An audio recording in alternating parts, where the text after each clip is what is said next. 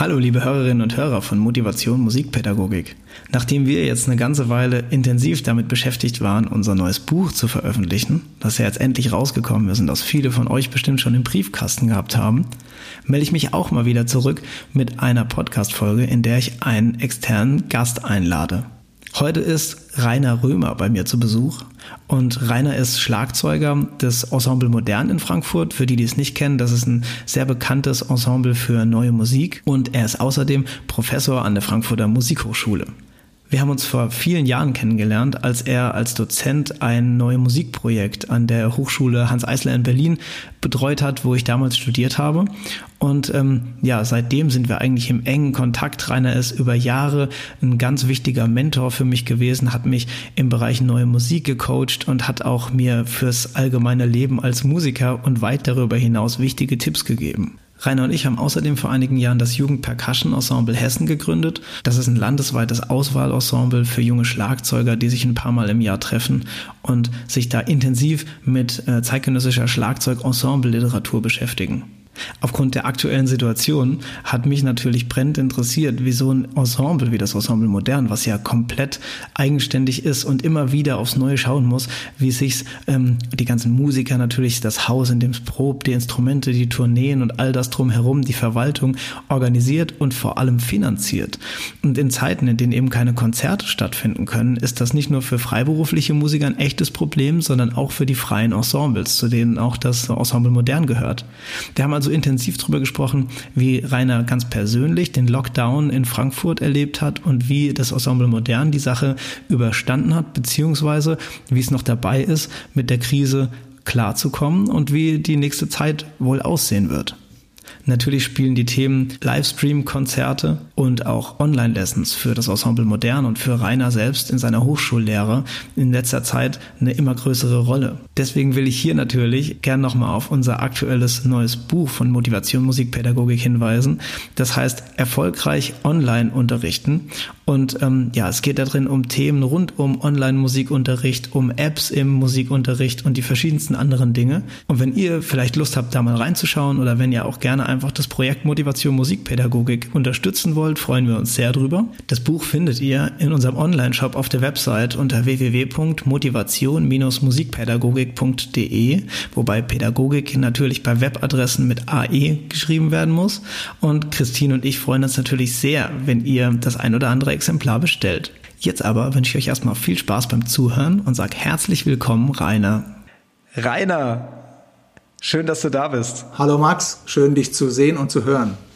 Ja, wir, wir sehen uns, die, die Hörerinnen und Hörer, die hören uns gleich nur, aber ähm, ja, wir, ähm, du bist gerade in Frankfurt, oder? Ja, zu Hause, sitze zu Hause, genau. Ich sehe, ich sehe, das, äh, das Arbeitszimmer ist sehr, sehr kreativ eingerichtet. Hast du wahnsinnig viel ähm, auch dort ähm, gearbeitet jetzt? Hinter dir sind, ist der, ist der Musikproduktions-PC und so weiter? Ach so, ja, ich habe ja äh, einen Übungsraum beim Ensemble Modern. Äh, im, im, im, Basement unten habe ich einen äh, Raum für mich und da sind natürlich alle Instrumente. Äh, und ich habe hier zu Hause, zu Hause sind äh, die ganzen Handtrommeln, äh, Computerzeug, Klavier und Bücher, genau. Das reicht ja für ein paar Wochen schon mal. Das reicht ziemlich, vor allem je nachdem, was man so für Ideen hat. Was du da gerade siehst im Hintergrund, ich hatte vor ein paar Tagen äh, erfahren, dass unsere Streicher ein Streichquartett spielen von einem Komponisten, der heißt Benedict Mason. Und ich habe dann in die Partitur geguckt, okay, 40 Minuten Stück, relativ komplexe Musik und so. Und dann habe ich geguckt, wann ist das entstanden? Okay, 87. Und dann ist mir so eingefallen, Xenakis, Crisé. Es gibt so 40 Minuten Stücke, große Werke, also für Schlagzeugensemble oder äh, auch für Orchester und äh, für eben für Streichquartett. Und das sind mehr so Konstrukte. Und da habe ich gedacht, okay, das Ding braucht einen Klicktrack. Und dann habe ich gesagt, äh, ich könnte mal einen Klicktrack machen. Und äh, dann bin ich nach Hause gegangen und habe gesagt, Römer, du hast gerade gesagt, du machst einen Klicktrack. Und dann habe ich Logic angemacht und dann ging's los so, äh, warte mal, Takt, ah ja. Und dann, ich habe schon mal so ein bisschen Klicktracks gemacht, aber dann habe ich gemerkt, das ist so 1200 Takte. Und äh, jeder Takt anders und, äh, und dann muss ich das quasi erstmal lernen und dann plötzlich äh, hat man zu tun irgendwie. Aber es macht Spaß, es ist eine, eine Challenge. Ich habe auch gedacht, das ist auch wie so ein Lern, Lernfakt. Mich interessiert das auch so ein bisschen. Und dann ist das wie so ein aufgezwungenes Training. Das macht der Computer da hinten, ja. Sehr gut. Ähm, ja, wir haben, wir haben ähm, beschlossen, ein, ein Podcast-Interview ähm, einmal zu machen, weil ich es auch total spannend fand. Vor allem, das geht jetzt ja, wir sind gerade noch mittendrin in äh, dieser Corona-Pandemie-Zeit. Ähm, es ist jetzt, die ersten Lockerungen sind aktiv, aber eigentlich äh, spürt man es doch noch an allen Ecken und Enden. Und ähm, ja, du bist äh, nicht nur ähm, äh, Professor an der Musikhochschule in Frankfurt, sondern du bist eben auch Schlagzeuger im Ensemble Modern. Und ähm, ja, da dachte ich einfach, es ist wahnsinnig interessant, auch einmal zu schauen. Ihr seid ja ein äh, freies Ensemble sozusagen. Ähm, wie hat denn diese Zeit jetzt dich und äh, als Teil sozusagen der Hochschule und als Teil, Teil des Ensemble Moderns ähm, ja er, erwischt, kalt erwischt oder nicht so kalt erwischt? Was hat sich da plötzlich ändern müssen und wie musstest du da reagieren? Also ich fange mal mit dem Ensemble Modern an. Unser Haupt, also unser Geschäftsführer, unser künstlerisches Management, Christian Fausch, hat eigentlich sofort reagieren müssen und unser Vorstand ist sofort in eine Verantwortung gegangen. Und bei ihm liegt auch gerade im Moment die Hauptlast und er hat auch das Vertrauen und dafür haben wir einen äh, Hauptgeschäftsführer und ein künstlerisches Management. Und Christian Fausch hat eine unglaubliche Arbeit hingelegt die letzten acht Wochen, äh, seit ich weiß nicht wie viel, ja, also als es losging am 10. März, 11. März, ähm, äh, eine unglaubliche Arbeit reingelegt, sozusagen zu sehen, was ist bei uns möglich im Sinne von Ersatzleistungen, was passiert mit unseren Honoraren, was passiert mit unseren Unterstützungen, wie erhalten wir unsere Liquidität, ähm, wie gehen wir mit den abgesagten Veranstaltungen um. Und das hat er bisher, glaube ich, ziemlich grandios gelöst. Ähm, weil wir, bei uns ist es kompliziert. Wir sind ja kein öffentliches Ensemble. Wir sind ja nicht dauerhaft äh, finanziert, aber wir haben eine gewisse Projektförderung, die teilweise auch über ein Jahr geht, äh, von der Bundes, Bundes, äh, Bundeskulturstiftung, von äh, ähm, Land Hessen, von der Stadt. Insofern gibt es so Stränge, dann muss man schnell klären, was davon bleibt noch, was davon bricht sofort weg, was davon spricht, äh, bricht später weg. Und äh, er hat sich sehr schnell hingesetzt und schon mal bis zum Jahresende jetzt ein Szenario entwickelt, äh, das da heißt, was ist möglich bei uns, äh, wie können wir finanziell überleben, wie ist die Liquidität, wie schaffen wir das, unsere äh, Abschlagszahlungen zu erhalten, die wir monatlich bekommen. Ähm, so dass wir weiterhin unsere Miete und sowas zahlen können. Weil das Ensemble ist ja so funktioniert, wir sind wirklich tatsächlich frei. Das wissen die wenigsten, dass wir ein extrem fragiler, fragiler Laden sind, weil wir dürfen keine Rücklagen bilden, weil wir, weil wir zu, bezuschusst werden. Ähm, insofern äh, ist es eine spannende Aufgabe gewesen, aber die Rechnungen, die jetzt so aussehen, äh, deuten darauf hin, dass wir jetzt erstmal bis September äh, noch so lange liquide sind. Aber es äh, ändert sich eigentlich äh, alle zehn Tage. Wir bekommen alle zehn Tage ein Update. Wir haben alle zwei Wochen äh, Online-Meetings, das ganze Ensemble. Und der Vorstand ist sowieso jeden Tag mit ihm zusammen. Also es ist extrem spannend. Äh, für ihn ist es auch sehr stressig. Ja, es ist auch teilweise mit großer Sorge, muss man sich die ganze Lage angucken, weil es ist überhaupt noch nicht klar, was nächstes Jahr genau passiert. Und insgesamt ist die Lage sehr bedrohlich, aber die letzten acht Wochen waren schon mal ziemlich toll. Aber es ist natürlich auch krass, ne, wenn man davon so beruhigend spricht, ja, also bis September auf jeden Fall und so. Das ist ja für so ein, für so ein Konstrukt wie das Ensemble Modern ähm, unfassbar, ne, wenn man sich das vorstellt. Das sind ja wirklich nur wenige Monate in die Zukunft. Ähm, das ist äh, also doch durchaus echt eine, eine kritische Situation. Ihr habt ja auch wahnsinnig ähm, hohe äh, Verpflichtungen, nehme ich an. Ne? Ihr habt dieses große Haus, was ihr dort ähm, nutzt zum Proben und so. Ähm, und auch Angestellte, hast du ja schon gesagt. Ähm, das heißt, es ist schon wirklich, ähm, ihr müsst wirklich ähm, ja genau planen, wie das eben alles in der Zukunft auch aussehen wird. Interessanterweise, was hier jetzt wieder zum Vorschein kommt, also zumindest für uns Mitglieder oder auch für mich, ähm, das war nie anders auch für mich als Gefühl im Ensemble zu sein, war nie anders. Es war immer, mhm. immer dieses, was, es geht noch drei Monate weiter, toll. Boah, wir haben eine äh, Projektübersicht, bis, wir haben ein Konzert 2021, irgendwie ist was geplant in Shanghai, Donnerwetter, wenn das mal gut geht und so. Ähm, ähm, das war, ist, die Grundsituation im Ensemble Modern war immer so. Es war immer dieses Gefühl, was passiert. Und wir haben sehr oft in unseren Jahreshauptversammlungen Äh, immer wieder das Thema, nächstes Jahr könnte es schwieriger werden, das kann schwieriger werden, das wird besser. Äh, nächsten Monat bricht irgendwas Großes weg. Äh, da, das können wir nicht finanzieren, da müssen wir vorfinanzieren. Hier müsst ihr mal reagieren, wir müssen irgendeine flexible Lösung finden. Äh, das ist die ganze Zeit so. Nur ist es, jetzt ist es einfach verschärft und jetzt ist es einfach Realität geworden, dass sozusagen ähm, die, die Situation, dass so äh, sowas wie Ensemble Modern auch gefährdet ist, ernsthaft gefährdet ist, ist plötzlich Realität. Also ist nicht real, war schon immer real, aber ist eine Situation geworden, die plötzlich im Raum steht, als äh, da, ja, sozusagen absehbar. Und jetzt geht es darum, damit umzugehen. Wie muss man sich das vorstellen, als das, ähm, also das war eigentlich ja für jeden super überraschend. Ich habe jetzt mit vielen Leuten auch schon gesprochen. Klar, man wusste schon immer, das ist in China, ist da irgendwas, Virus und so. Ähm, aber also die wenigsten haben wirklich gedacht, und ich zum Beispiel bin da auch voll naiv reingegangen. Ich habe bis zur letzten Sekunde nicht richtig damit gerechnet, also oder hätte mir das vorstellen können, dass das so überschwappt und äh, weltweit sozusagen alles stilllegt. Ähm, wie muss man sich das vorstellen, als diese Nachricht kam, so zack, keine Konzerte mehr und so weiter? Habt ihr dann sofort Krisenmeeting gehabt und äh, das irgendwie, oder wie lief das? Relativ ruhig, weil durch die Aufgabenteilung war klar, Christian Fausch hat gesagt zusammen mit dem Vorstand, okay, äh, ich tauche kurz mal ab, eine Woche, ähm, in einer Woche hört ihr von mir. Ihr hört jetzt nicht jeden Tag von mir, weil das äh, kriegt ihr nur schlaflose Nächte, die habe ich, sondern ich melde mich in einer Woche wieder. Und dann kam nach einer Woche das erste Update. Diese 20 Sachen, Projekte sind abgesagt, äh, das und das läuft nicht mehr, so und so. Einfach nur eine Situation. Einfach nur beschrieben, die Analyse, mit wem telefoniere ich, worüber kümmere ich mich im Moment. Ähm, es läuft Wasser ins Schiff. So. Mhm. Punkt. Nicht mehr. Ähm, und das ist eine Situation, dann, ja, okay. Dann läuft Wasser ins Schiff und jetzt, äh, wo waren die Rettungsboote? Wie, in welchem Stockwerk befinden die sich. Ähm, ja, nur das. Das war die Situation.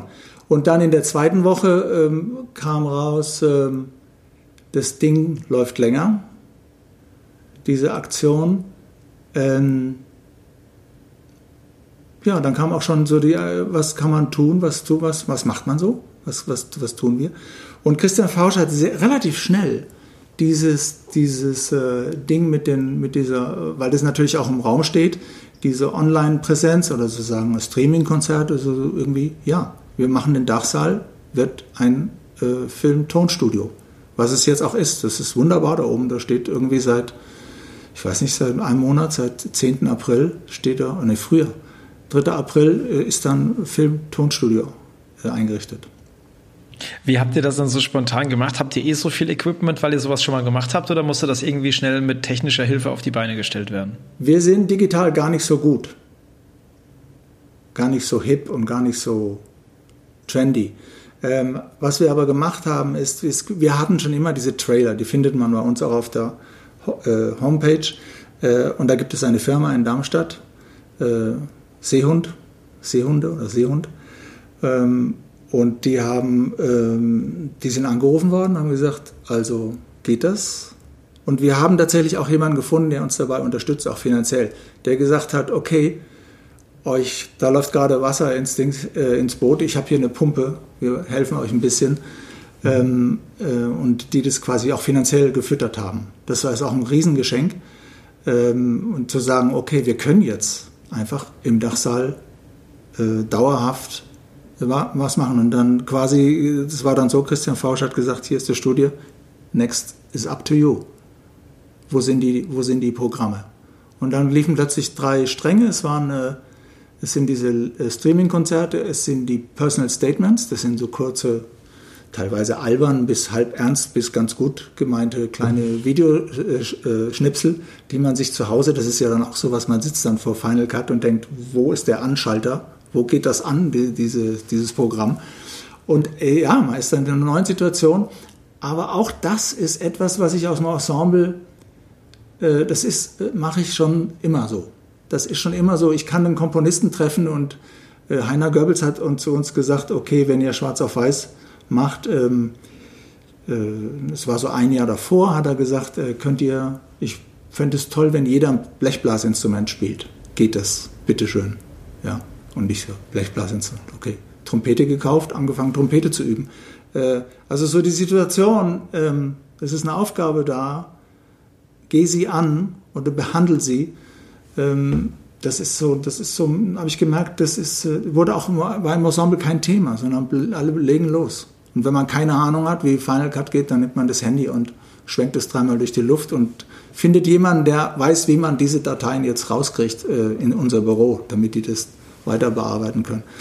Äh, also das, äh, ja, es war einfach diese, ist einfach die Situation. Streaming-Konzerte, diese Personal Statements, ich glaube, ich was vergessen. Ich dachte immer, es wären drei Sachen. Aber jedenfalls, das läuft jetzt wie wild. Da kommen alle drei Tage kommt da was raus. Man kommt schon gar nicht mehr mit mit dem Gucken. Das staut sich da einfach auf. Aber es ist eigentlich schön. Ich gucke dann doch immer so ein paar Sachen wieder nochmal rein.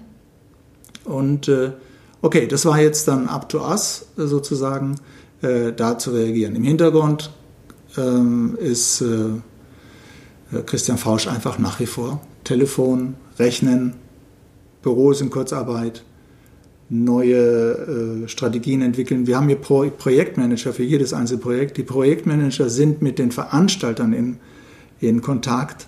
Und äh, es ist dann sehr erstaunlich, zum Beispiel, wir hätten spielen sollen in, in Holland im Musikgebau und der Veranstalter war extrem großzügig, was das Ausfallhonorar kommt. Also dann entsteht so eine sehr dynamische Spur mit Ereignissen, die gar nicht so planbar sind. Der eine Veranstalter kann, macht das, der andere ist ein Totalausfall. Witten hat gesagt, wir sollten in Witten bei den Tagen der neuen Musik spielen, hat gesagt, okay, könnt ihr die Uraufführung, die ihr macht, könnt ihr die in Frankfurt produzieren, dann machen wir ein Radiofestival.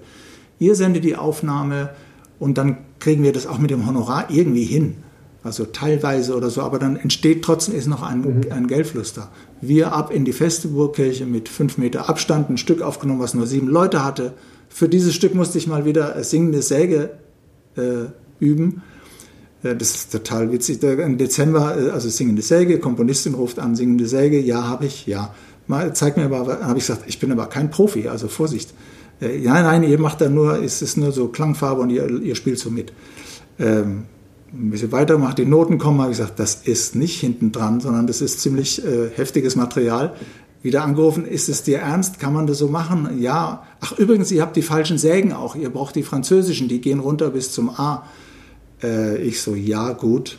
Geschäftsführer anfragen, äh, gibt es kurzen Krach irgendwie, wieso weiß man das erst jetzt und keine Ahnung. Wir haben die Sägen bestellt aus Frankreich, die wieder hergeschafft, äh, neu angeschafft, äh, dann wieder üben ein neues Instrument und so weiter. Und dann saßen wir in der Festivalkirche und haben diese Auf Aufnahme gemacht äh, und auch abgeliefert. Und insofern haben wir dann auch unseren Vertrag erfüllt. Und das war so ein kleiner, kleiner Schritt. Das war gerade möglich, als zum ersten Mal die Anordnung kam. Es können also Leute sieben in einem Raum mit so und so Abstand, als es kam da von Mitte, wann war das denn? Mhm. Ich, ich habe schon die Tage und äh, Daten mhm. ist schon bei mir schon verschwunden.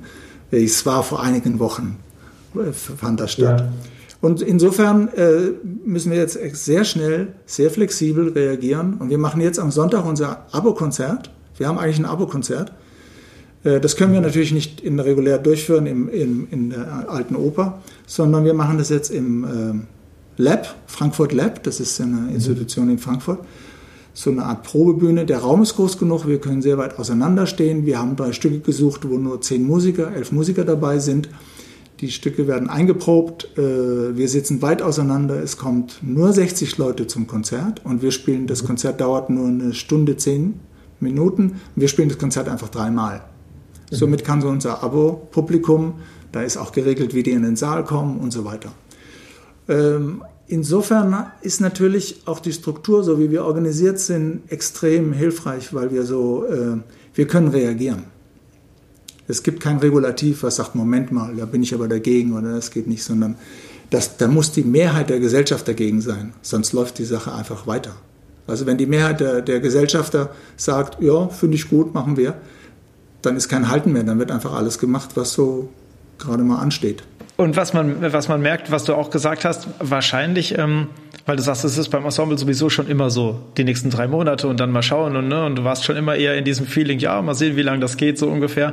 Ähm, das kommt sozusagen in so einer Krisensituation dann dem ganzen Konstrukt auch zugute, diese Spontanität, die ihr sowieso immer habt, um euch an Situationen anzupassen, oder? Absolut, natürlich. Ich habe natürlich jetzt ein bisschen untertrieben. Natürlich versuchen uns, sonst würde kein Geschäftsführer so einen Laden übernehmen.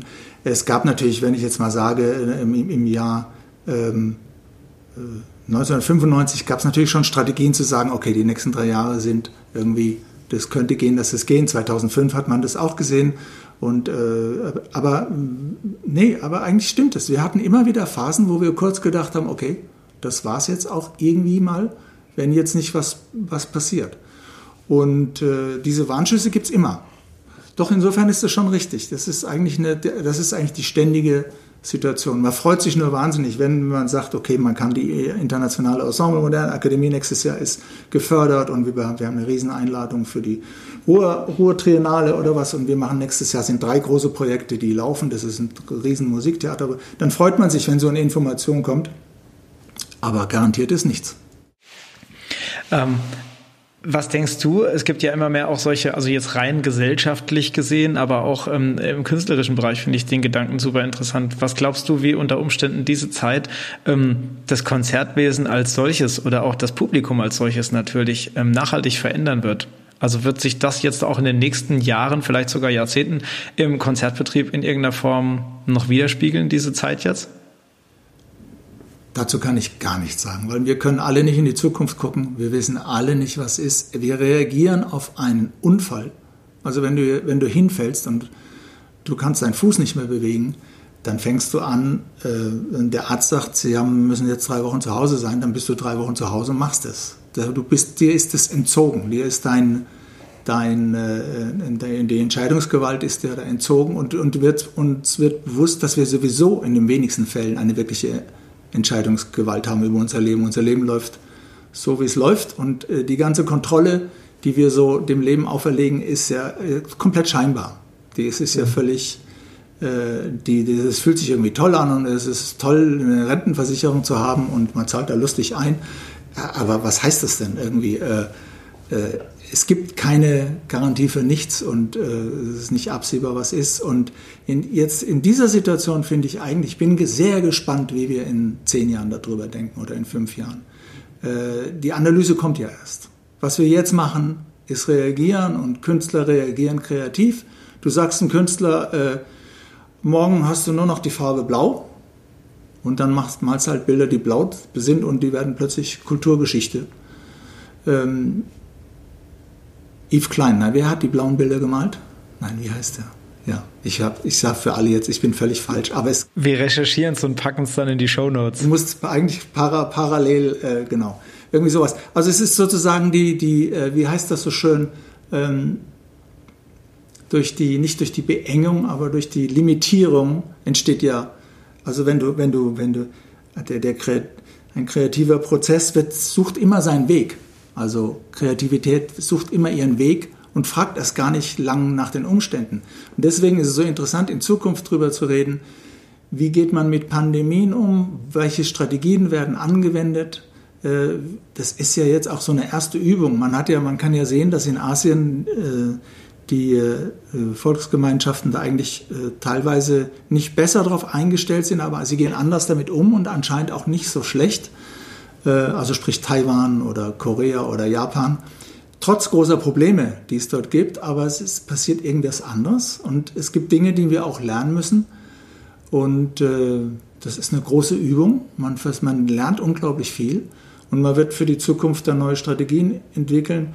Für das einzelne Individuum, der, für die Familien, die jetzt plötzlich zu Hause sind mit ihren Kindern. Und äh, das heißt, die nächsten acht Wochen seid ihr einfach in der Wohnung ist es natürlich eine unglaubliche Aufgabe. Und da ist nicht so viel mit Kreativität, sondern das, äh, also im positiven Sinne ist das auch Kreativität, aber da geht es ums blanke Überleben. Weil was ist denn Homeschooling? Was ist denn, äh, plötzlich ist eine ganz andere Situation. Und da wird es natürlich eng und da geht es darum, äh, wie kann ich in einer extremen Situation, wo mir quasi der Handlungs-, mein Handlungsspielraum eingeschränkt wird, wie kann ich da mich zurechtfinden? Das ist natürlich eine, eine Riesenaufgabe. Und man kann es als kreativ bezeichnen oder es ist auch Notwehr oder es ist äh, einfach nur ein Reagieren. Es ist übrigens Yves Klein mit den blauen Bildern. Ich habe es schnell gecheckt. ähm, du, hast, du hast von den äh, Livestream-Konzerten erzählt. Du hast ja selbst auch ähm, ein Solo-Konzert auch da gemacht. Ähm, wie, wie war das für dich? Also was ist, äh, was, das ist ja ein anderes Gefühl, ne? So in dieses Black Hole rein zu spielen ähm, im Vergleich zum, zum Konzert mit Publikum. Ja, war, war klar. Äh, das ging ja sehr kurzfristig auch. Ne? Wer, so, wo seid ihr? Spielen. Hier, Streaming-Konzerte. Dann habe ich gesagt, okay, ich habe letztes Jahr der Enno Poppe Fell für Drumset habe ich gespielt. Ich hatte plötzlich so vier, fünf Stücke, die ich äh, von Nikolaus Huber, ich hatte so vier, fünf Stücke zur, so im Petto und dann habe ich gesagt, wann ist das? Ah ja, in einer Woche, okay. Ähm, und dann habe ich mich für, für Enno Poppe äh, Fell und äh, to the Earth entschieden. Und dann kam Ostern und da war einfach halt üben, ne? jeden Tag. Ich habe plötzlich gemerkt, aha, ich habe zwar keine, ich hätte normalerweise Proben gehabt auch und Dienste. Also ich stehe gerade im Keller, ich bin gerade bei mir in der Fabrik, durch die leere Stadt gefahren, gehe in den Keller, bin da ganz alleine und übe irgendwie acht Stunden am Tag plötzlich. Und habe gedacht, Mann, oh Mann, das ist aber irgendwie jetzt auch mal äh, eine neue Aufgabe. Plötzlich, du hast in der Woche ein Solokonzert und ist nur ein Livestream, bisschen Kamera und gucken alle zu und das bleibt dann auch. Also alle Fehler sind dann ah, wunderbar, kann man alles mitverfolgen und so. Ähm, da habe ich gedacht, Mann, oh Mann, das ist, äh, das ist eine Challenge. Das war erstmal so, habe ich gedacht, okay, was mutest du dir dazu, jetzt in der Woche die zwei Stücke da wieder drauf zu schaffen? Und ähm, ja, das war äh, eine große Herausforderung. Und das, das Spielen selber hatte sowas, ähm, es hat eigentlich was sehr Ruhiges, weil man tut etwas und bringt es zu dem Punkt, an dem es möglich ist, äh, weiterzugeben. Und dann muss man irgendwie auch loslassen. Du kannst ja dann nur, spielst halt was, was in deinem Unterbewusstsein, was du trainiert hast, was, was versucht hast zu kontrollieren und äh, machst, versuchst da, äh, musst dem Ding, den Dingen dann auch ihren Lauf geben, so gut und so schlecht wie sie sind. Äh, das ist die Herausforderung, das dann auch zu akzeptieren, zu sagen, okay, ja, im Nachprozess kann man, im Nachhinein, das sage ich sehr oft Studenten auch immer, weil die immer sagen, oh, das gefällt mir nicht und das Projekt will ich nicht mehr machen und so. ich gesagt, macht doch die Dinge zuerst und entscheidet danach, wie ihr damit umgeht. Ihr habt irgendwie ein Projekt mit irgendwie jungen Komponisten und dann merkt ihr irgendwie, das ist ein super Stress. Dann überlegt euch das nächste Mal, ja, ob ihr das wieder machen wollt, beziehungsweise unter welchen Bedingungen. Vielleicht könnt ihr was an den Bedingungen ändern. Ah, man muss sich vielleicht viel früher vorbereiten und sowas. Und sowas war bei, bei den Streaming-Konzerten auch, dass man dann danach kann man ja sagen, man guckt sich das an, ähm, gehst jetzt raus aus dem Ensemble modern, war es das, weil diese Qualität eher nicht. Oder heißt es, nö, ja, interessant, kann man machen. Äh, oder gesagt, was mache ich das nächste Mal besser? Was mache ich anders? Worauf kann man, äh, äh, wie geht's? Also was kann man, was kann man tun? Trotzdem, dass man solches Herzklopfen und äh, sehr nervös war und es äh, ist alles neu, aber das ist halt, das ist ja auch die Welt, in der wir leben als äh, Interpreten. Du hast ähm, abgesehen von dieser ganzen äh, äh, Ensemble Modern Geschichte ja auch noch die Professur an der Hochschule. Ähm, wie hat sich denn die ganze Aktion da ähm, ja dargestellt? Waren da gerade eh Semesterferien oder wie in welcher Zeit hat euch das erwischt? Zum Ende des Semesters äh, kamen die Nachrichten, man wartet dann auf die Mitteilung vom Präsidenten und äh, dann nimmt man Kontakt auf zu den Studenten und dann kommt sehr schnell kam natürlich die, die Dinge, okay, wie kann ich Kontakt halten zu Ständen? Okay, das geht nur online. Dann habe ich gesagt, okay, was habe ich für eine Kamera? Scheiße, ich brauche irgendwie eine andere Kamera, das geht gar nicht. Äh, Ton, wie ist denn das und so. Und dann muss man, fängt man an, so basic-mäßig da äh, rumzudoktern.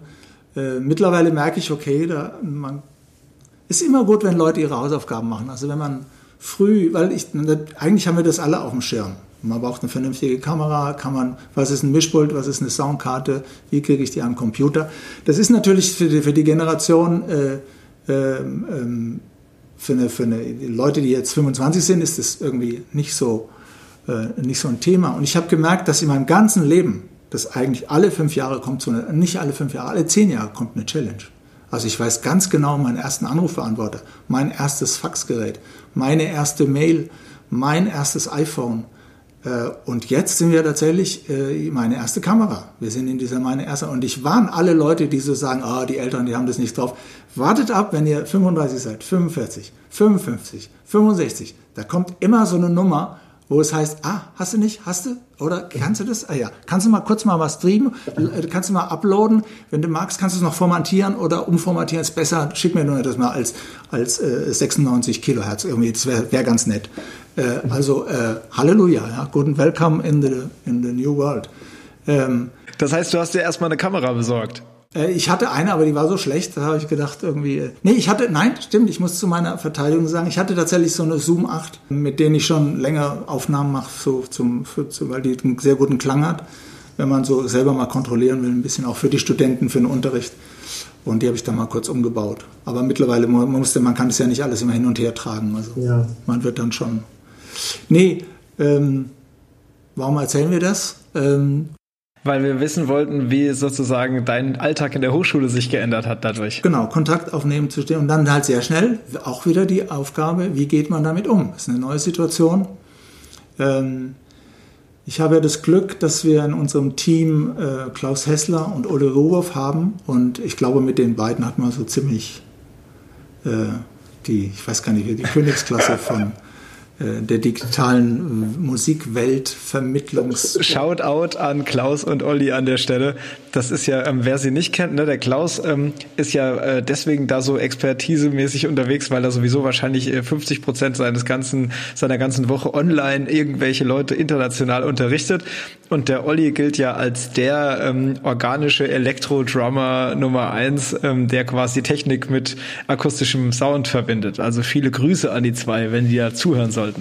Bitte den Blog lesen von äh, Olli. Das ist äh, Musikgeschichte pur irgendwie, beziehungsweise äh, Avantgarde äh, auch, weil der die Geräte, die er beschreibt, welche die er zusammenbaut, um, um äh, das ist einfach grandios. Das ist ziemlich, ziemlich beeindruckend. Gut, die beiden haben natürlich, äh, äh waren da schon, kurz habe ich einen kurzen Check-up gemacht, da war klar, okay, kein Thema, machen wir. Ich habe mit den anderen Dozenten auch gesprochen, wie das geht. Die waren auch relativ schnell äh, äh bei der Hand, okay, wir können Aufnahmen schicken, wie macht man das hier und, und je. Und ähm, dann hat sich das sehr schnell gewandelt, habe ich gemerkt, ähm, ähm, der, ich würde den Begriff des Coaching einführen. Plötzlich ging es darum, es ist, ähm, ich mag sowieso diesen, diesen, Begriff des Coaching sehr gerne oder es ist ein anderes Thema, Unterricht, ja. Also was, was ist denn Unterricht eigentlich? Was, was, was passiert da genau? Äh, welche Funktion hat man im Unterricht? Und ähm, in, dem, in der Situation habe ich zum ersten Mal ich sofort gemerkt, nein, hier geht es um Coaching. Ich muss gucken, sind die alle okay? Wir haben ja auch Studenten aus anderen Ländern. Äh, wo sind die alle? Was treiben die gerade? Was machen die Leute, die im Praktikum sind? Äh, man muss quasi so ein Update machen, mit allen. wie ist die Situation von allen? Ähm, und man muss das auch ein bisschen notieren. Ich habe mir das auch aufgeschrieben. Wo ist jeder? Was hat jeder für ein Programm? Welche Ausfälle hat er dadurch? Was kann man tun, damit der Ausfall kompensiert wird im Sinne von, kann ich mir mal immer von der Musikschule jetzt nach Hause hinstellen? Wo kann ich kleine Trommel üben, weil das ja eigentlich zu laut ist? Ähm, wenn ich, ich, ich habe so eine Panik, ich will, bin nur zu Hause, was kann ich mental machen? Man kann mental sensationell, also das habe ich auch gemerkt, habe ich gedacht, okay, äh, angefangen von einfachen Solcato-Übungen über hin, äh, ja, nimm dir mal Vibraphon-Noten und wir gucken jetzt mal ein bisschen äh, Jazz-Akkorde an und verstehst du, was da steht und keine Ahnung und versuchen wir mal die Töne zu singen, die da sind. Also plötzlich kommt da, man kann ja auch so reduziert oder sozusagen sehr körpereigen äh, äh, unterrichten. Das heißt, man ist dann quasi nur mit seinem, mit seinem Geist und seiner, mit seinem Brain beschäftigt und dann zu sagen, okay, was, womit beschäftige ich mich gerade? Und die große, mhm. die große Frage dann, Student hat acht Stunden äh, Auszeit, einfach zwangsverhängt. Du bist zu Hause, Shutdown. Was tust du? Was tu, macht dein Geist? Was macht deine Idee? Was macht deine Fantasie mit dir? Was tust du, wenn dir jemand sagt, du hast Max Gärtner, du sitzt jetzt acht Stunden, in, geh ein Zimmer weiter und bleib da mal acht Stunden sitzen. Ich würde jetzt mal behaupten, bei dir, du kommst mit einem Packen Ideen da wieder raus irgendwie. Ja. Oder hast in der ja. Zeit tatsächlich auch wahrscheinlich mental ein paar Dinge geklärt, irgendwie aufgeräumt, keine Ahnung, ja. Es ist eine, es ist eine sehr große Herausforderung, sozusagen ähm, mit, solchen, mit so einer Situation umzugehen. Und das, das ist ja nicht nur da, sondern das ist, begleitet uns nämlich eigentlich ständig. Was tun wir in der Zeit? Verbringen wir nur die Zeit, weil der Lehrer gesagt hat, das und das muss ich tun? Oder wo ist der eigene Impuls? Wo ist das, der, das eigene Kreativzimmer, in dem ich mich bewege und wo ich so meine Ideen entwickle? Und es ist sehr interessant, den Studenten dann zuzuhören und zu sagen, okay, was machst du? Wo bist du gerade beschäftigt? Und jeder fängt an, andere Lösungen zu entwickeln. Oder man kann auch erkennen, in welchem Interessensrahmen sich Leute bewegen, was sie eigentlich so beschäftigt und was sie so tun und man versteht plötzlich Dinge. Und es gibt auch Notsituationen. Also jemand will unbedingt das und das machen, hat aber kein Instrument. Dann, ich habe dann irgendwo mal, mein, ich habe noch ein, so ein schönes altes Massa-Armarimba, dann nimmt man das halt und fährt es irgendwo hin und stellt es mhm. irgendwie schnell vor die Tür und haut wieder ab. Äh, äh, dann macht man halt solche Sachen, irgendwie, keine Ahnung. Mhm. Äh, also man kann sich ja gegenseitig helfen. Das machen auch die Studenten untereinander. Äh, also so, das Gas zu klären, dann gibt es den ganzen Formalismus zu klären, wer hat Prüfungen und unter welchen Bedingungen kann was wo abgehalten werden und es wird halt wöchentlich dann, muss das neu justiert werden. Dann müssen die Studenten sehr schnell Stellung beziehen. Kann, können sie diese und diese Prüfung im Juni, Juli zu den neuen, noch nicht bestimmten äh, Umständen durchführen? Machen sie das, lassen sie sich auf das Abenteuer ein oder äh, äh, ähm, das ist dann auch sehr interessant zu sehen, ähm, wie, wie Studenten reagieren oder wie dann plötzlich so eine Schule reagiert. Ja. Kann der dann seine Prüfung einklagen, wenn er äh, ist die da ist der dann gut genug? Kann der sagen, nein, ich hatte nicht genug Zeit? Was heißt das? Ich habe kein, nicht genug Zeit gehabt. Äh, was ist ja unter auf was genau basiert sich das? Und also plötzlich kommen solche sehr vielen solchen Sachen äh, kommen äh, ans Licht und müssen abgearbeitet werden. Und dann gibt es auch den Versuch, okay, wir machen Unter Unterricht. Ich zeige dir was. Ich zeige dir was, was du übernehmen kannst. Und das ist auch ein sehr schönes Experiment. Ich mag das ja nicht so gern, aber es ist eine, natürlich äh, äh ist auch schön, weil dieses äh, Online-Unterrichten hat, ist sehr so Content beladen. Man ist so drauf fixiert, sagt, okay, ich habe hier zwei Informationen, die schicke ich jetzt da rein und hier und mach mal. Ja. So, ich kann dir was zeigen, wir machen. Ich habe plötzlich so sportive Übungen mit äh, auf, dem, auf dem Pad in einer Hand mit Mallets. Irgendwie. Sitzt zu Hause, hast einfach nur ein Pad und fängst an, irgendwie mit zwei Marimba-Mallets Stick Control zu machen. Ja. Da habe ich ein bisschen äh, Theodor Milkow nochmal genau reingeguckt, was der da so treibt. Äh, weil ich habe mich damit schon mal länger beschäftigt, aber man kommt auch zu viel. Es gibt unglaublich viele Sachen, zu denen komme ich gar nicht. Ja. Aber das war dann so ein Ding, habe ich gedacht, nee, das ist eigentlich ziemlich cool. So, dann fängt man an, sitzt zu Hause, kannst Training machen, kannst dir zwei Pads hinstellen, dann kannst du die ganzen Übungen machen. Man ist plötzlich ziemlich busy. Äh, dasselbe auch mit Trommeln. Ich habe angefangen, so Etüden zu schreiben für Studenten. Ähm, ja, dann ist man plötzlich damit beschäftigt und kann sehr kleinteilig werden. Und dann zu erklären, wie man Quintolen spürt bei Varese, bei Ionisationen, da gibt es mal Takte, wie kann man das aufdröseln. Plötzlich kann man sehr kleinteilig arbeiten. Du kannst dann mhm. sehr, sehr ähm, dezidiert und äh, detailgenau unterrichten. Und das passiert jetzt so mit den Studenten im, im Ganzen und es bewegt sich die ganze Zeit noch so vorwärts und es ist alle drei Tage. Vor drei, vier Tagen kam so eine, haben die Studenten angerufen und haben gesagt, Rainer, wir müssen mehr üben können, das geht so nicht. Und äh, wir, weil die, die Hochschule hat so einen, so einen Fahrplan entwickelt und der funktioniert einfach für die Schlagzeuger nicht. Du weißt, wie es ist, Schlagzeuger haben ihre Räume und ihre Instrumente und müssen einfach da oben rum also fünfter Stock, Frankfurt Musikhochschule. Ja, das ist mega, ähm, tatsächlich mega das Problem für Schlagzeuger. Ne? Ich habe das auch mit meinen Dinkelsbühler Schlagzeugern an der Berufsfachschule für Musik. Ähm, wenn da nicht Sonderregelungen getroffen worden wären, dass dann hier ähm, ne, dies und das, äh, also das wäre keine, keine Chance. Da kann keiner seine Geige mit ins Wohnzimmer nehmen und, und üben, sondern du brauchst diese Räume und du brauchst vor allem die Instrumente. Und das haben ja eben auch nicht jetzt alle zu Hause in ihrer WG. Ähm, alte Geschichte, Siegfried Fink, der hatte den Satz immer drauf. Das ist so der Ultra, ähm, äh, äh, der Schlagzeugpapst. Ne? Wir müssen so ein bisschen übersetzen, weil diese ganzen Zuhörerinnen und Zuhörer ja hier diesen ganzen äh, Talk über die Schlagzeug-Insider gar nicht kennen. Aber Siegfried Fink ist aus Würzburg. Du hast bei ihm studiert und ähm, er war so der Erste, der Schlagzeug auch als Solo-Instrument so ein bisschen gepusht hat. Ne? Ähm, er war einfach ein besonderer Mensch, ja. Das ist auch ein eigenes Thema, Siegfried Fink, Honorable. Der hat einfach gesagt, äh, Instrument, was ihr nicht habt, selber besitzt, unterrichte ich nicht. Und das war natürlich, war natürlich überzogen und so, aber ich erinnere mich an den Tag, wo plötzlich bei Musikhaus Deuser Würzburg äh, die kistenweise Massamarimbas irgendwie eintodelten. Äh, ich weiß noch, ich habe einen Kredit aufgenommen, keine Ahnung, irgendwie, du bist du erschreckst. Der Lehrer sagt dir irgendwie ein Instrument, was du nicht hast, wieso soll ich dich unterrichten, wenn du das Instrument nicht hast? Und das ist natürlich äh, eine harte Nummer. Im Schlagzeug ist das, eine, ist das eine, eine harte Aussage, wenn man weiß, was man im klassischen Schlagwerk alles so braucht. Man braucht ein Mallet, man braucht eine kleine Trommel und ein Drumset. Und dann eine Handtrommel. Das reicht. Man könnte jetzt noch mal gucken, wo man spart. Aber ähm, ich bin ziemlich überzeugt, dass ähm, das ist es. Das ist es. Kann. Die kleinste Version wäre ein Xylophon, äh, äh, ein Pad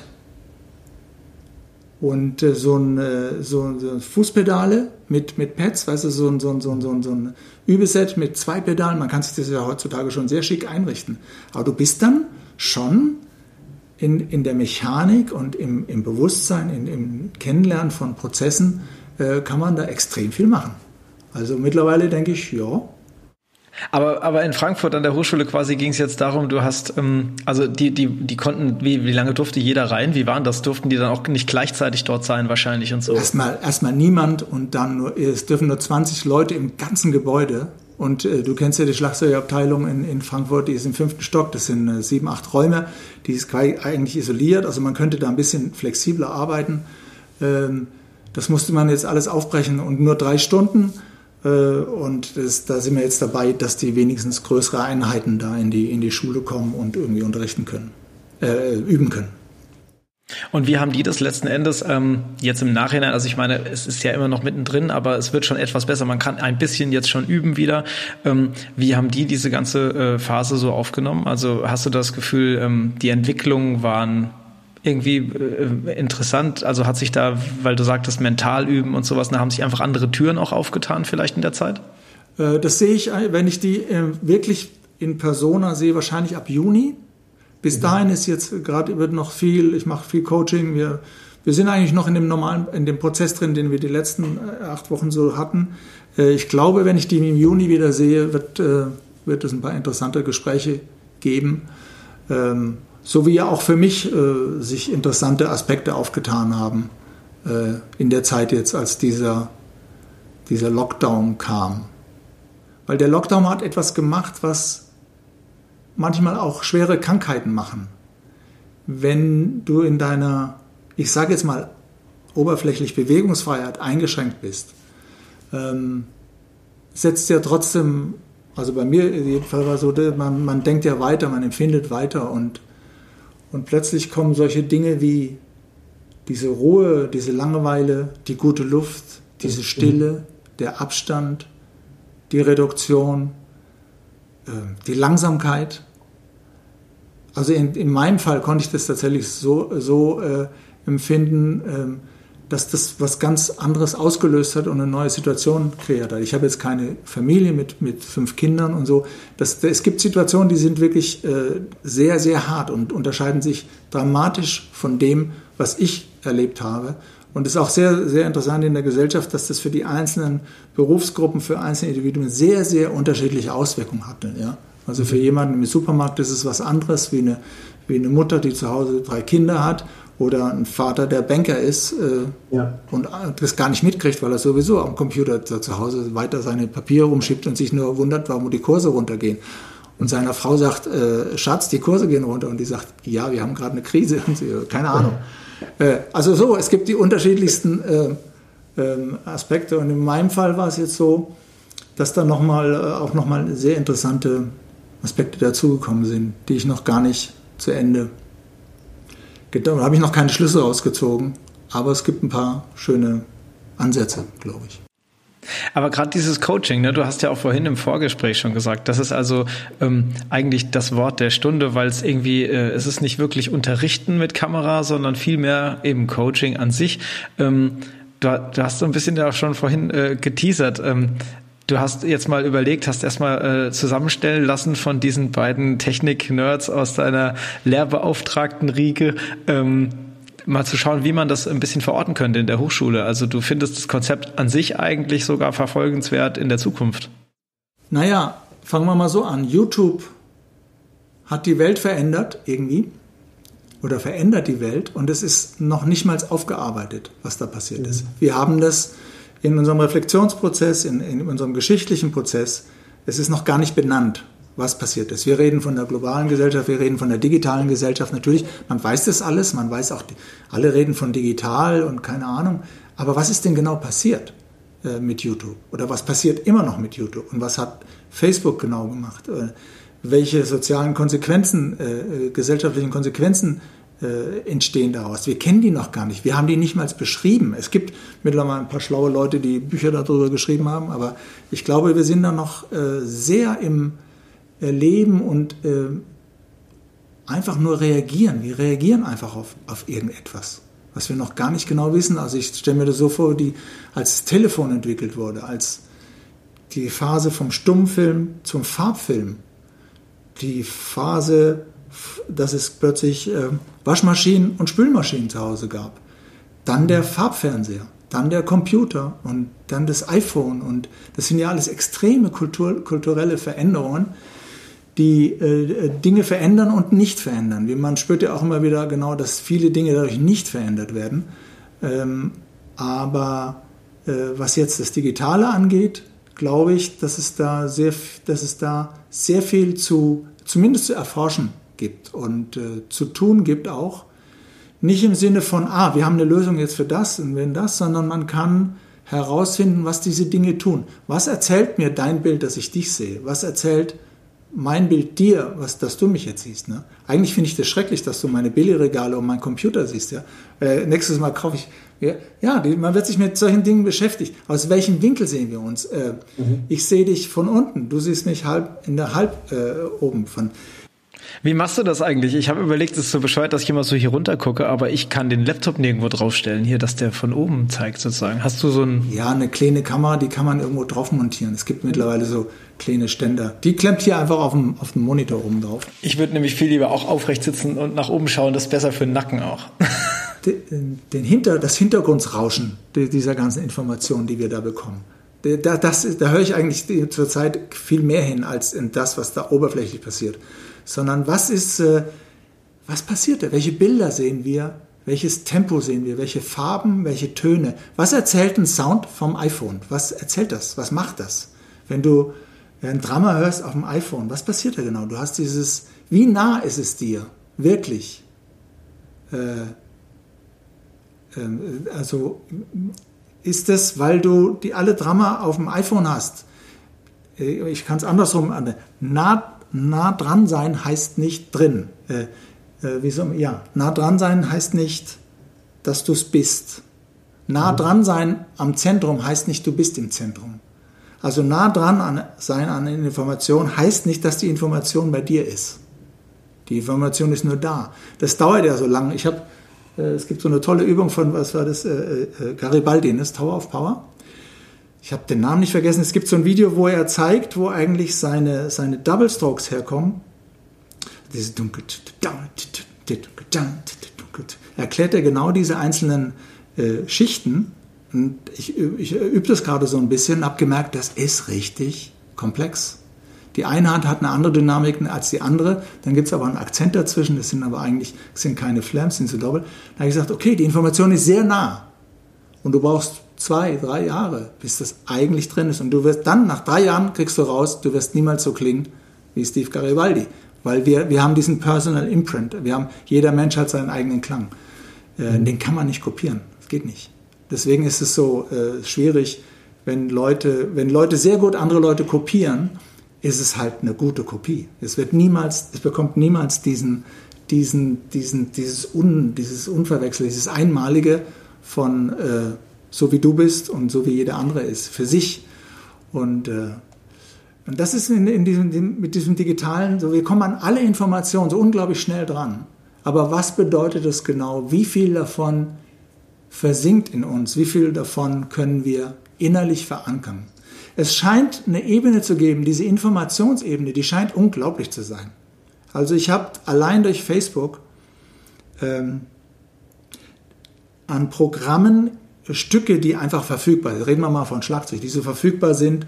Ähm, ist enorm, was du da, so, du kommst gar nicht mit dem Schreiben mit, was du sagen könntest, aha, man kann das Programm machen, das Programm. Da gibt's das neue Stück. Andy Akio hat vier neue Dinger gemacht. Der, der Psathas in, in Australien, da gibt's nochmal drei äh, äh, Ensemblestücke. Unbedingt machen, ne? bis du merkst, äh, du hast weder die Spieler noch die Zeit dazu. Aber ja. unglaubliches Material, ja. Das heißt, es ist, wir haben einen wahnsinnigen Zugriff auf alles. Äh, aber wie geht man damit um? Wie schafft man das? Äh, was davon wird wirklich internalisiert und bleibt in deiner eigenen Persönlichkeit als Grundwissen auch vorhanden? Äh, war das, ist eine Antwort auf das, was du gefragt hast? Weil du gesagt hast, sozusagen, wie man damit umgeht. Ich glaube, es ist, ich glaube, man kann das weiter erforschen, was so geht. Ich glaube, dass es toll ist, wenn ich jetzt äh, Marimba-Unterricht hätte und ich habe die Ton, die Tonsachen gut, zwei Mikrofone, mein Gegenüber, ein berühmter Marimba-Spieler, Marimba-Spielerin irgendwo in der Welt, äh, sagt Rainer, okay, ich coach dich mal ein bisschen und ich habe einen Kopfhörer auf und ich höre mich ziemlich, höre mich ganz gut. Die sitzt zu Hause, hört mich ganz gut und kann sagen, ah, pass mal auf, nimm mal an der Stelle lieber den, nimm das, mach das lieber mit 4, 3, 2, 1, nimm den anderen Fingersatz da. Ich habe das Gefühl, dass die Stelle zu schnell ist. Warum machst du den Übergang da eine Pause? Üb an der Stelle, üb die mal, ich zeig dir mal, wie man das übt. Das kann man tatsächlich, glaube ich, tun. Das geht.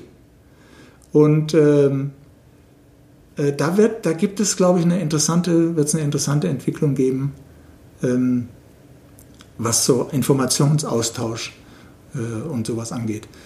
Und wir werden vielleicht auch nochmal neu, das muss man ja immer wieder äh, reflektieren, was ist die persönliche Begegnung mit Menschen? Was ist das denn genau? Worin unterscheidet sich das, dass wir jetzt hier sitzen und hier sprechen? Wir haben einen enormen Informationsfluss, aber trotzdem, was ist das andere? Heißt es jetzt, dass wir uns nie, nie mehr treffen brauchen? Könnte ja sein. Brauchen wir nicht. Man braucht sich nicht mehr treffen. Oder was, was funktioniert da genau?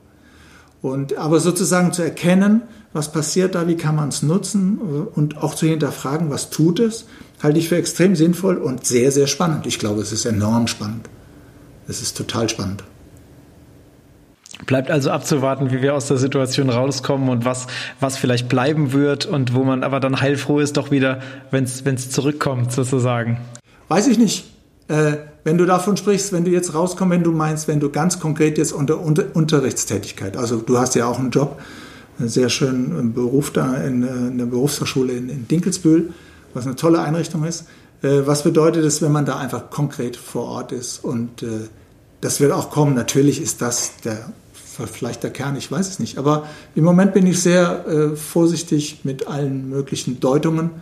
Es passiert gerade so, wie es ist und wir gucken uns das an. Wie sieht es jetzt aus in den nächsten Wochen und Monaten? Du hast gesagt, das Ensemble ist auf jeden Fall jetzt erstmal nicht live unterwegs. Es gibt zwar jetzt diese ersten Gehversuche wieder, aber ihr werdet nicht touren oder sowas. Ne? Wann ähm, äh, gibt es schon erste Termine, wo man sagt, also der wird derzeit noch äh, zumindest als stattfindend geplant, weil man nicht weiß, wie lange natürlich jetzt das alles dauern wird? Äh, wir haben uns im Moment darauf eingestellt auf September. Wir würden wahnsinnig gerne im September mit unserem Ensemble Modern Orchester, also EMO, äh, das neue Werk von Heiner Goebbels, was er für das EMO geschrieben hat, großes Werk, eine Stunde. Ähm, das würden wir gerne in der Philharmonie uraufführen in Berlin und in München. Ich glaube, es ist München, Köln, Berlin. Äh, großes Riesenprojekt, äh, großes Orchester. Ähm, da würden wir, wir würden gerne zum 1. September loslegen. Wenn da nur zwei Leute im Publikum sitzen, ist egal. Oder wenn es dann gestreamt wird. Oder wenn wir mit verbundenen Augen und äh, im Zelt, keine Ahnung. Äh, also irgendwas wird passieren. Also wir rechnen im Moment für September, aber äh, man weiß nichts. Wir drücken auf jeden Fall die Daumen. Ich bin total gespannt, wann es da weitergeht bei euch. Und ähm, ja, erstmal Rainer, vielen, vielen Dank für deine Zeit. Und äh, ja, bis bald hoffentlich in echt mal wieder. Ja, gerne. Herzlichen Dank. Ja, das war sie auch schon, die Folge mit meinem Special Guest Rainer Römer. Die wichtigsten Infos packe ich euch auf jeden Fall in die Show Notes und wir freuen uns natürlich, wenn ihr mal auf unserer Website vorbeischaut unter www.motivation-musikpädagogik.de. Da gibt's natürlich auch den Link zum Shop. Ich habe es vorhin ja schon mal gesagt, unser neues Buch Erfolgreich Online unterrichten ist mittlerweile erhältlich und wir freuen uns natürlich, wenn ihr das zahlreich bestellt. Bis bald, ciao!